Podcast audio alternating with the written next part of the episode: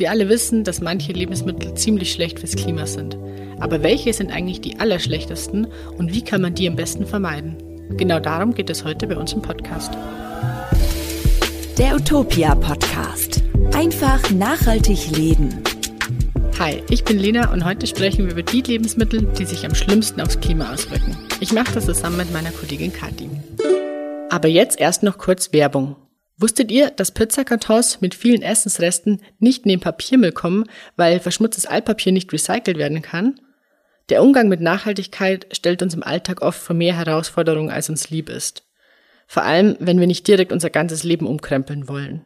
Und genau hier setzt die App Earnest an. Earnest hilft euch dabei, für euch passende Maßnahmen zu finden, motiviert euch und hält euch beim Thema Nachhaltigkeit auf dem Laufenden. Die Verbrauchsanalysen, Tipps und Challenges stehen für weniger Verbrauch, weniger Abfall und mehr Respekt für die Natur. Und das Beste ist, mit euren gesammelten Prämienpunkten könnt ihr aktiv mithelfen, indem ihr Bäume pflanzen oder Geisternetze aus dem Meer fischen lasst. Packt es an mit Earnest, jetzt kostenlos in eurem App Store. Mit dem Code Trees for Future könnt ihr direkt losstarten und euren ersten Baum pflanzen. Den Code findet ihr auch in unseren Podcast Show Notes. Viel Spaß! Kathi, wie ist es denn bei dir? Man kann ja beim Einkaufen auf tausend Sachen achten. Auf Bioqualität, auf eine regionale Herkunft, auf saisonale Lebensmittel, auf faire Produktionsbedingungen, dass die Produkte vegan sind und eben auch, dass sie klimafreundlich sind. Wie machst du das denn eigentlich so? Hey Lena, ähm, ja, da hast du recht. Das ist total viel, worauf man achten kann und auch sollte. Und ich würde sagen, ich richte mich da so ein bisschen nach den Geschäften in meiner Nähe. Also ich habe zum Beispiel einen Rewe um die Ecke, da kaufe ich Obst und Gemüse, zum Beispiel unverpackt und aus Deutschland. Das gibt es meistens auch in Bio. Tierische Produkte wie Milch, Eier und Käse, die landen bei mir nicht ohne Biosiegel im Einkaufswagen und das möglichst auch nur in Maßen. Aber klar kann man sich da jetzt drüber streiten. Was ist wichtiger, unverpackt oder Bio? Dazu haben wir auch mal eine Folge gemacht. Ähm, könnt ihr gerne mal reinhören, wenn es euch interessiert. Aber das Ende vom Lied lautet einfach, es ist kompliziert. Ich würde aber sagen, wer bewusst einkauft, der macht da schon mal einiges besser. Das ist doch schon mal ganz beruhigend zu hören. Ja, also ich versuche auch, so gut es geht, wirklich frische Produkte zu kaufen und Obst und Gemüse sogar am Wochenmarkt. Den gibt es bei uns ähm, immer freitags. Brot in der Bäckerei und das allermeiste dann Bio. Kaffee und Schokolade zum Beispiel kaufe ich nur noch mit Fairtrade-Siegel und seit einiger Zeit achte ich auch verstärkt darauf, welche Lebensmittel Warnsaison haben. Da ist natürlich unser Utopia-Saisonkalender super praktisch. Genau, da wollen wir gleich mal ein bisschen Werbung machen. Der zeigt einem nämlich jeden Monat, welches Obst und Gemüse es gerade frisch zu kaufen gibt. Und das ist super praktisch, hängt auch in meiner Küche. Also wir wissen jetzt schon, beim Einkaufen kann man auf einige Dinge achten, vor allem aber auch auf die schlimmsten Lebensmittel fürs Klima, die man dann vielleicht nicht so oft kauft. Bevor wir aber zu denen kommen, will ich noch kurz die Frage vorlesen, die wir euch dann am Ende der Folge beantworten. Ihr wolltet nämlich von uns wissen, sind Mehrwegflaschen aus Glas oder aus Plastik besser fürs Klima? Wir haben uns das mal genauer angeschaut und die Antwort finde ich ist schon ein bisschen überraschend. Genau. Jetzt kommen wir aber erstmal zu den klimaunfreundlichsten Lebensmitteln. Da klingelt es jetzt vielleicht bei ein paar von euch, denn ein ganz ähnliches Thema haben wir tatsächlich schon mal im Podcast besprochen. Es gab nämlich schon mal eine Folge zu den fünf größten Klimakillern überhaupt. Da ging es aber eher um die großen Kategorien. Also nochmal kurz zusammengefasst. Auf Platz 5 war Strom, dann kam auf Platz 4 Heizen, auf Platz 3 Ernährung, auf Platz 2 Mobilität und dann auf Platz 1 der Konsum. Gerade beim Heizen und beim Strom kann man ja echt ganz gut Geld und vor allem CO2 einsparen. Checkt dazu gerne mal unsere Folgen zu Ökostrom und Heizen. In dieser Folge gehen wir aber auf den dritten Platz näher ein, und zwar auf die Ernährung. Was können wir da besser machen? Welche Lebensmittel sollten wir vermeiden? Genau, und es ist einfach ein wichtiges Thema, denn wie du gerade ja schon erklärt hast, Kathi, unsere Ernährung hat einfach eine große Auswirkung aufs Klima. Wir werden euch jetzt bei jedem Lebensmittel dazu sagen, wie viel CO2-Äquivalente das jeweilige Lebensmittel verursacht. Daran kann man nämlich dann gut sehen, wie sich ein Lebensmittel aufs Klima auswirkt. Und zwar funktioniert es so, wenn ein Lebensmittel zum Beispiel jetzt ein Kilogramm CO2-Äquivalente verursacht, dann bedeutet das, dass um ein Kilo dieses Lebensmittels herzustellen, wird quasi ein Kilogramm CO2 in die Atmosphäre ausgestoßen. Ich sage da quasi, weil das ist ja nicht nur CO2, was äh, Lebensmittel verursachen, sondern es können auch andere Treibhausgase sein, zum Beispiel Methan. Methan heizt das Klima nochmal ganz anders auf als CO2, nämlich deutlich stärker. Um die Auswirkungen aber vergleichen zu können, nimmt man deshalb alle Treibhausgase, die entstehen, zusammen und schaut dann, wie viel ist das jetzt in CO2 umgerechnet. Und das nennt man dann eben CO2-Äquivalent. Das klingt vielleicht ein bisschen kompliziert, ist aber eigentlich nur eine Hilfestellung, um besser vergleichen zu können und eben solche Listen wie die unsere, die wir jetzt dann gleich durchgehen, überhaupt möglich zu machen. Woher die Zahlen stammen, seht ihr als Link in der Podcast-Beschreibung. Ursprünglich stammt die Rangliste aber von der App CodeCheck. Die können wir übrigens total empfehlen. Damit kann man nämlich Produkte im Supermarkt scannen und unter anderem auch schauen, wie nachhaltig die sind und welche Inhaltsstoffe in den Produkten stecken. Aber jetzt lass uns mal zu den Klimakillern kommen, Kathi. Ja, lass uns mal zu den Klimakillern kommen. Ähm, ich fange mal an mit Platz 6 dem letzten Platz in unserem Ranking. Den teilen sich gleich zwei Speisen, nämlich Schwein und Geflügel. Diese kommen auf circa 3,4 Kilo CO2-Äquivalente.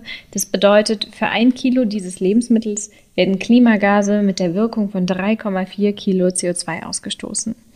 Und damit sind die beiden Fleischsorten sogar noch weniger schlimm als eine andere, zu der wir später noch kommen. Der Grund dafür ist, dass für Schweine und Hühner große Flächen und viel Futter benötigt werden. Das Futter kommt eben oft nicht aus Deutschland, sondern wird importiert. Da entsteht schon mal ordentlich CO2. Und das Futter muss natürlich auch irgendwo wachsen. Um es anzubauen, wird dann in Gebieten wie zum Beispiel Brasilien oft Regenwald gerodet. Also es ist wirklich sehr CO2-intensiv, Fleisch herzustellen. Das heißt, wo immer man kann, sollte man auf Fleisch verzichten. Man muss dafür ja nicht gleich direkt vegetarisch oder vegan werden, wobei ich nur sagen kann, probiert es mal aus, das ist gar nicht so schwer. Ähm, aber man kann sich auf jeden Fall zum Beispiel langsam rantasten. Also ein paar Tage die Woche auf Fleisch verzichten. Oder man sagt, okay, einmal in der Woche gibt es Fleisch am Sonntag und dann zelebriert man das so richtig und holt sich dann aber auch richtig Gutes vom Biometzger zum Beispiel. Genau, hat man jetzt während der Corona-Pandemie auf jeden Fall viel Zeit, sich was wirklich Gutes zu kochen. Dann. Würde ich auch sagen. Auf Platz 5 ist etwas, das wir, glaube ich, fast alle lieben, zumindest bei der Kathi weiß ich, dass sie es tut, und zwar die Schokolade. Die ist erwiesenermaßen gut für unsere Laune, aber leider nicht so gut fürs Klima. Für ein Kilogramm Schokolade werden nämlich 3,5 Kilogramm CO2-Äquivalente verursacht. Dass das so viel ist, liegt vor allem an zwei Sachen. Auf der einen Seite steckt in Schokolade ja oft Milch und wie bei der Fleischproduktion ist es auch bei der Herstellung von Milch bzw. bei der Milchviehhaltung so, dass die einfach ziemlich CO2-intensiv ist. Und dann ist in Schokolade ja auch noch sehr oft Palmöl enthalten. Auch dafür werden in großem Stil Regenwälder gerodet. Und dabei entweicht dann der Kohlenstoff, der in den Bäumen gespeichert war, und wird als CO2 in die Atmosphäre gestoßen. Mhm. Und dann gibt es noch ein weiteres Problem, nämlich der Hauptbestandteil von Schokolade, der Kakao. Für ein Kilogramm Kakaobohnen braucht man nämlich bis zu 27.000 Liter Wasser. In einer Tafel Schokolade stecken dann umgerechnet etwa 1.700 Liter. Das muss man sich mal vorstellen, finde ich. Wenn man drei Liter Wasser am Tag trinken würde, dann würde man mit dieser Menge anderthalb Jahre über wow. die Runden kommen. Ja, wow. Für eine Tafel Schokolade, das ist voll verrückt irgendwie. Da wir aber wahrscheinlich nicht komplett auf Schokolade verzichten wollen, sollten wir auf Folgendes achten. Am besten Schokolade kaufen, die wenig bis kein Palmöl enthält. Das ist hauptsächlich in Produkten aus Schokolade drin, aber kaum in einzelnen Tafeln. Und dann könnt ihr noch schauen, ob ihr eine vegane Tafel findet. Die kommt nämlich ohne Milch aus. Ich verspreche euch, die schmeckt total normal, weil viele Zartbittersorten von Haus aus sowieso vegan sind. Und wer es dann doch mal mit Vollmilch oder weißer Schokolade probieren möchte, der wird vielleicht einen geschmacklichen Unterschied feststellen, gebe ich zu. Und ich muss auch sagen, meiner Erfahrung nach gibt es gute und schlechte Sorten. Aber auch so viel Auswahl, dass ihr da bestimmt fündig werdet. Also ich werde auf jeden Fall fündig und ähm, kenne auch super leckere vegane Schokolade, die total zart ist. Ja, sehr gut. Außerdem ist es empfehlenswert, Fairtrade-Schokolade zu kaufen. Da werden die Menschen, die den Kakao anbauen, besser bezahlt. Und natürlich gibt es bei uns auch schon mal eine Folge zu nachhaltiger Schokolade, die ihr euch gerne anhören könnt. Da haben wir noch mehr Tipps. So, jetzt haben wir ja schon viel über die bösen tierischen Produkte gesprochen, sowie Milch und Fleisch. Auf Platz 4 kommt jetzt aber tatsächlich im Gegensatz dazu mal ein veganes Produkt, nämlich Tiefkühlpommes. Ganze 5,7 Kilogramm CO2-Äquivalente fallen für ein Kilogramm TK-Pommes an. Der Grund dafür sind nicht die Kartoffeln, sondern die Art, wie die Fritten hergestellt werden. Die Kartoffeln müssen dafür nämlich getrocknet, frittiert und tiefgekühlt werden. Dafür wird extrem viel Energie benötigt. Und das gilt natürlich generell für frittierte Tiefkühlprodukte. Übrigens auch für so Trockenpulver für Kartoffelbrei, falls ihr das gerne kauft. Da wird für die Herstellung etwa 3,8 Kilogramm CO2-Äquivalent benötigt. Hm, das wusste ich gar nicht. Interessant.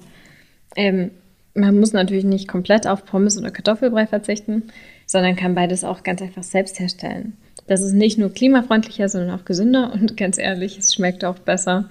Ähm, wir haben dazu Rezepte auf Utopia und die Links in der Podcast-Beschreibung. Und unser Podcast-Produzent, der Christian, hat noch vor der Aufnahme zu uns gesagt, wir sollen unbedingt einen Tipp von ihm hier erwähnen, der sein, wie er sagt, Pommes-Leben komplett verändert hat. ja, der lautet so. Man kann aus normalen Kartoffeln super knusprige Backofenpommes machen, wenn man sie vorher für sieben Minuten in Wasser mit ein bisschen Salz und Essig kocht. Dann einfach mit Öl in den Ofen, bis sie knusprig sind und danach erst würzen. Probiert es einfach mal aus. Äh, wir sind sehr gespannt. Mm, ja, ich habe mir das Rezept tatsächlich schon notiert und probiere es wirklich bald aus, weil ich liebe auch so selbstgemachte Pommes aus dem Ofen. Christian, ich bin gespannt, ob es funktioniert. Wir kommen jetzt zu einem geteilten dritten Platz und damit zurück zur Kuh. Am drittschlimmsten fürs Klima sind nämlich Käse und Sahne. Die schlagen mit 7,6 Kilogramm CO2-Äquivalenten zu Buche. Und das ist eigentlich nicht groß verwunderlich, denn in diesen Produkten steckt viel Milch und damit die gleichen Probleme wie zum Beispiel bei der Milchschokolade. Die Futtermittel für die Milchkühe, die großen Weidenflächen und das Methan, das die Kühe ausstoßen. Am besten fürs Klima ist es natürlich, direkt auf Käse und Sahne zu verzichten. Zum Glück gibt es auch schon bereits wirklich einige vegane Ersatzprodukte, also veganen Käse und vegane Sahne. Da verlinken wir euch auch einen Artikel dazu. Was auch schon ein bisschen hilft, wenn ihr nicht vollständig darauf verzichten möchtet, ist, dass ihr auf Produkte mit einem niedrigeren Fettgehalt zurückgreift. Das ist echt ganz cool, ich wusste es auch nicht. Denn ähm, je mehr Fett im Milchprodukt steckt, umso mehr Milch wird auch für die Herstellung verbraucht.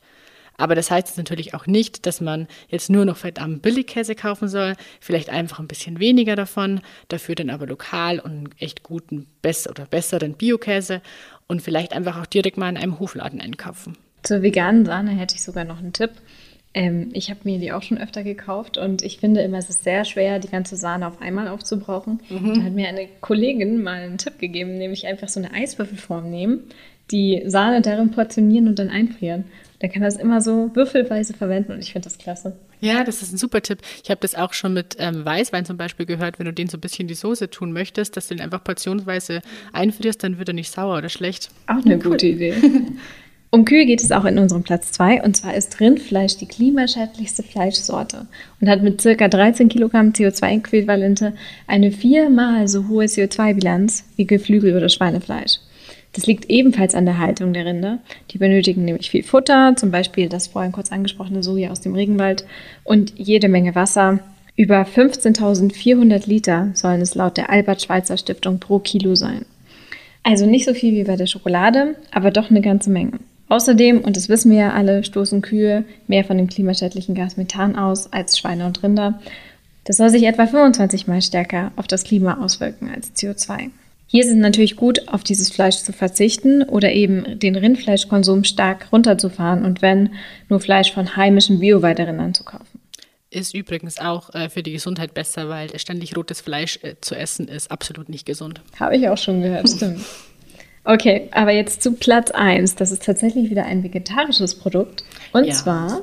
Tada, genau, die Butter. Denn auch wenn die vegetarisch ist, ist es trotzdem der Klimakiller Nummer eins unter den Lebensmitteln. Denn für die konventionelle Produktion von einem Kilo Butter werden laut Ökotest sage und schreibe 24 Kilogramm CO2-Äquivalente ausgestoßen. Das ist echt eine Menge. Mhm, Finde ich auch. Der Grund ist einfach. Für ein Kilogramm Butter benötigt man ungefähr 18 Liter Milch. Dann kann man sich das vielleicht noch mal besser vorstellen. Und wie problematisch die massenhafte Haltung von Kühen ist, haben wir jetzt schon ausgiebig besprochen. Zu Butter gibt es aber tatsächlich einige Alternativen, allen voran natürlich die Margarine. Hier solltet ihr dann unbedingt darauf achten, dass da kein Palmöl drin ist.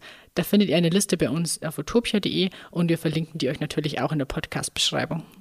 Wobei man jetzt natürlich ganz kurz sagen muss, dieses Ranking bezieht sich immer auf den Wert von einem Kilo eines betreffenden Produktes.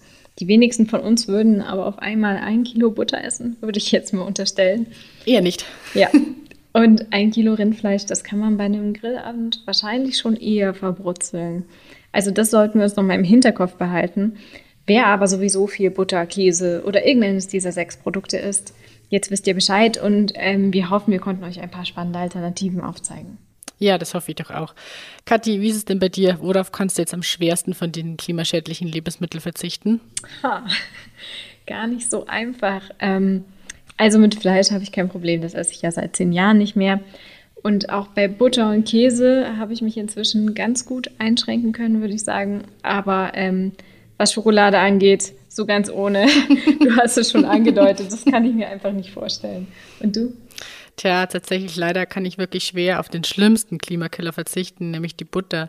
Also ich kaufe auch Margarine und die nehme ich zum Beispiel auch zum Backen und so total gerne her. Aber ich muss gestehen, auf so einem frischen Brot schmeckt Butter mir einfach echt viel besser leider. Aber ich bleibe da dran und probiere einfach noch ein paar neue Sorten aus und hoffe, dass ich dann eine Margarine finde, die geschmacklich zumindest an die Butter rankommt.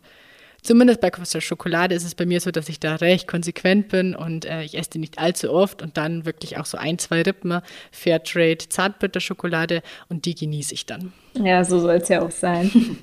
ähm, es gibt übrigens auch ein paar ganz einfache Tipps, wie man CO2 beim Einkaufen sparen kann. Zum Beispiel, indem man mit dem Fahrrad zum Laden fährt, statt mit dem Auto. Natürlich mit einem schönen großen Fahrradkorb für die Einkäufe.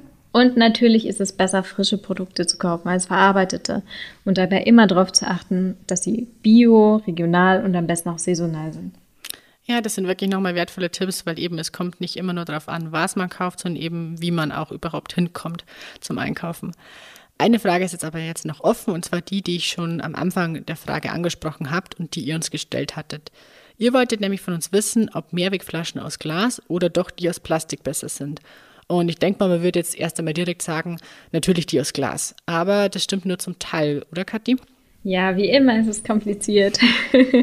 also erstmal ist wichtig, Mehrweg ist natürlich viel besser als Einweg, aber das habt ihr euch wahrscheinlich schon gedacht. Einfach weil das Material nochmal benutzt werden kann. Aber auch Glasflaschen verursachen CO2, vor allem durch ihr Gewicht. Also beim Transport sorgt das für höhere Emissionen. Je größer und schwerer die Flasche und je länger die Strecke, desto schlechter die CO2-Bilanz der Glasflasche, kann man sagen. Bei sehr großen Größen und weiten Strecken kann es sogar sein, dass Plastikflaschen besser abschneiden, aber die sind eben aus anderen Gründen schlecht für die Umwelt. Also achte darauf, dass das Wasser aus der Region kommt, dann dürfen es nämlich auch Glasflaschen sein. Aber letztendlich kann man sagen, eigentlich ist es nicht wirklich gut, abgefülltes Wasser zu kaufen. Punkt. Und das muss man in Deutschland ja auch gar nicht, denn es gibt Leitungswasser. Das kann man sich benötigt natürlich auch noch mit einem Wassersprudler aufsprudeln, wer dann die Kohlensäure haben möchte. Also das ist hier auf jeden Fall unser Tipp, statt Mehrweg oder Einweg einfach Leitungswasser trinken. Absolut. Ähm, und das war's auch schon wieder mit unserem Podcast. Falls ihr mal wollt, dass eine Frage von euch hier beantwortet wird, dann schreibt uns gerne an redaktion.utopia.de und sonst abonniert unseren Podcast gerne, lasst uns eine Bewertung da oder eine Rezension. Ähm, wir würden uns richtig freuen. Von mir war schon mal alles. Bis zum nächsten Mal. Bis nächste Woche. Dann sprechen Andreas und Lisa übrigens über nachhaltige Alternativen zu Fisch. Ich bin schon echt gespannt, denn das Thema liegt ja total im Trend. Macht's gut. Der Utopia Podcast. Einfach nachhaltig leben.